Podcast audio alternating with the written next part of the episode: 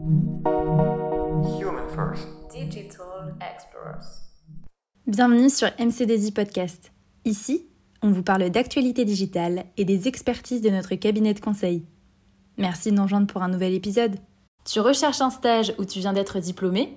Tu as toujours rêvé d'arriver en entretien en confiance et d'être incollable sur toutes les questions qu'on te pose? Aujourd'hui, on te donne les clés de la réussite.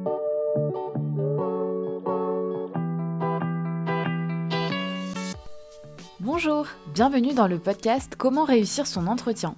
Aujourd'hui, c'est Ludine et Eugénie qui vont vous donner des conseils. Bonjour à tous, moi c'est Eugénie, je suis Talent Acquisition Partner au sein de l'équipe recrutement. Donc j'accompagne deux des quatre pôles euh, dans la réalisation de leurs objectifs de recrutement. Et moi c'est Ludine et je travaille au sein de l'équipe recrutement chez MC2I. Merci à toutes les deux pour votre présence aujourd'hui. Rentrons tout de suite dans le vif du sujet. Quels sont les points importants à préparer pour réussir son entretien chez MC2I Déjà pour commencer, un rapide rappel du processus de recrutement chez MC2I. Celui-ci se compose de 2 à 3 entretiens de motivation avec des managers présents en mission chez nos clients, en format vision-conférence ou en physique selon le contexte. En effet, chez nous, il n'y a pas d'études de cas en particulier ou de tests techniques à réaliser. C'est vraiment la motivation qui prime. Pourquoi vous avez envie de faire du conseil? Pourquoi vous avez envie d'intervenir dans le domaine du numérique?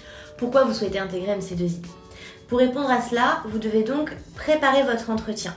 N'hésitez pas à vous rendre sur notre site internet pour consulter nos chiffres clés, notre cœur de métier, nos valeurs, les noms des principaux dirigeants. Ça peut paraître anecdotique, mais cela montre un intérêt et une vraie préparation de l'échange. De plus, une vidéo de présentation est envoyée via le mail de confirmation d'entretien, ce qui donne déjà une bonne base de connaissances. Mais n'hésitez pas à aller plus loin, le recruteur y sera sensible. En parlant de votre interlocuteur, n'hésitez pas à vous renseigner sur lui également, via LinkedIn par exemple. Aujourd'hui, tout le monde peut accéder à ce réseau social et à ces informations. Vous pourrez ainsi déjà penser à des questions à lui poser sur son parcours professionnel ou sur son expertise euh, ou sur son expérience chez MC2I. Préparer à l'avance des questions, c'est vraiment un indispensable pour un bon entretien de recrutement. En plus de ça, il faut vraiment se montrer euh, curieux, que ce soit sur la société, sur le poste, sur l'évolution en interne, sur les formations. Toute question est, bonne à prendre. Oui, tout à fait. Et les questions ne sont pas les seules choses à, préparer pour l'entretien. Euh, ne mettez pas de côté la présentation. Vous devez être capable de vous présenter, vous et votre parcours, de manière claire et synthétique, euh, en mettant en avant les points forts de celui-ci sans pour autant faire un monologue. oui, c'est justement pour ça qu'il faut préparer son discours. Cela évite de se perdre dans les détails. L'idée est de favoriser l'échange. N'hésitez pas à rebondir sur les points présentés par le recruteur, à les mettre en perspective par rapport à votre propre parcours et à votre projet professionnel. Oui, votre projet professionnel doit être clair dans votre tête et compréhensible pour votre interlocuteur. Réfléchissez-y en amont. Pourquoi j'ai envie de faire ce métier? Euh, Qu'est-ce qui fait que je rencontre MC2I aujourd'hui? Ayez les arguments en tête dès le début de l'entretien euh, pour savoir finalement les placer au bon moment au cours de l'échange. Merci les filles, on en apprend beaucoup. Est-ce que vous avez d'autres conseils à nous donner? Oui, on peut en parler hein, en effet de la tenue vestimentaire par exemple, mais pas que. Concernant la tenue, il est important qu'elle soit en accord avec le dress code de la société. Chez MC2I, pas de cravate, euh, mais une chemise et, un pantalon de costume. Pour les filles, c'est plus facile, évitez le jean et les baskets.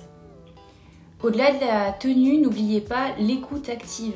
Prenez des notes, soyez souriant, soyez à l'heure évidemment. Nous sommes dans un métier de prestation, donc en fait la posture compte énormément. Et même en visioconférence, attention à l'arrière-plan, euh, fermez la porte pour ne pas être dérangé euh, par votre chat par exemple en plein entretien. Et n'oubliez pas de connaître votre sujet. Qu'est-ce que la MOA Qu'est-ce que le métier de consultant? Renseignez-vous sur la gestion de projets numériques. Par exemple sur les méthodologies, les phases projet. Pensez à mettre en valeur vos expériences professionnelles et soyez capable de faire le lien entre votre CV et nos métiers. Un dernier mot sur un point sensible, pas toujours facile à aborder pour les candidats, la rémunération. Quels sont vos conseils les filles? Oui, cette question n'est pas facile mais elle doit être préparée. En général, les candidats n'ont pas à amener le sujet eux-mêmes. Cette question sera forcément abordée au cours du processus de recrutement.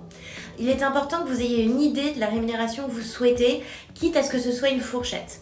Euh, vous disposez aujourd'hui de nombreuses sources d'informations qui vous donnent de la visibilité sur les salaires à la sortie d'école selon les types de métiers.